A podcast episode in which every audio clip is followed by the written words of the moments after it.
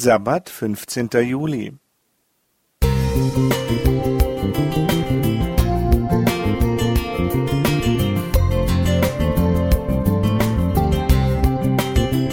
Ein kleiner Lichtblick für den Tag.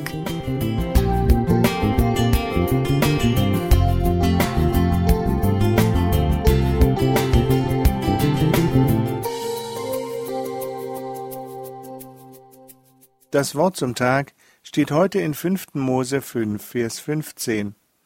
Denn du sollst daran denken, dass auch du Knecht in Ägyptenland warst und der Herr dein Gott dich von dort herausgeführt hat mit mächtiger Hand und ausgestrecktem Arm.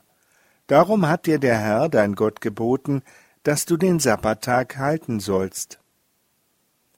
In Sklaverei zu leben war schwer, sehr schwer.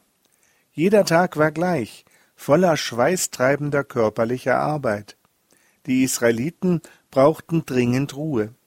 Gott hörte, sah und schenkte Ruhe und Erholung. In einer der dramatischsten Befreiungsoperationen der Geschichte rettete Gott sein Volk aus der Sklaverei Ägyptens und erinnerte es an das wunderbare Geschenk des Sabbats, des Ruhetages. Als eine der ersten Lektionen mussten die Exklaven lernen, dass Gottes Ruhetag Menschen gleichstellt und Beziehungen wiederherstellt. Die Befreiung, die Gott Israel schenkte, war nicht einfach eine Umkehr des Status quo, die ehemalige Sklaven fortan in neue Herren verwandelte.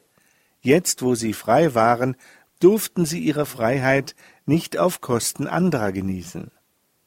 Die Sabbatruhe, die Gott der Menschheit gab, war auch ein Geschenk an die Schöpfung. Der Esel konnte ausschlafen, während der Ochse ganz gemächlich sein Frühstück wiederkauen konnte, hatten Eltern Zeit, um Wolkenformationen zu bestaunen und ihre Kinder fest in die Arme zu nehmen.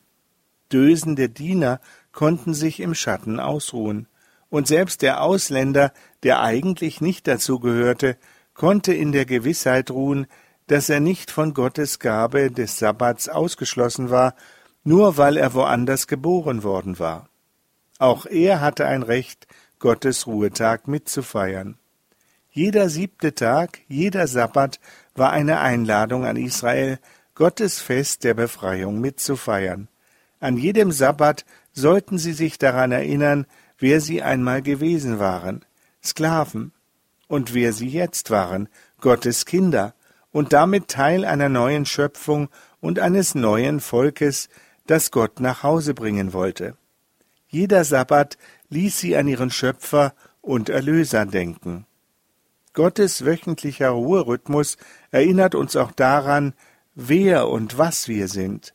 Wir sind liebevoll geschaffene und gewollte Kinder Gottes, befreit von der Macht und Sklaverei der Sünde. Gerald Klingbeil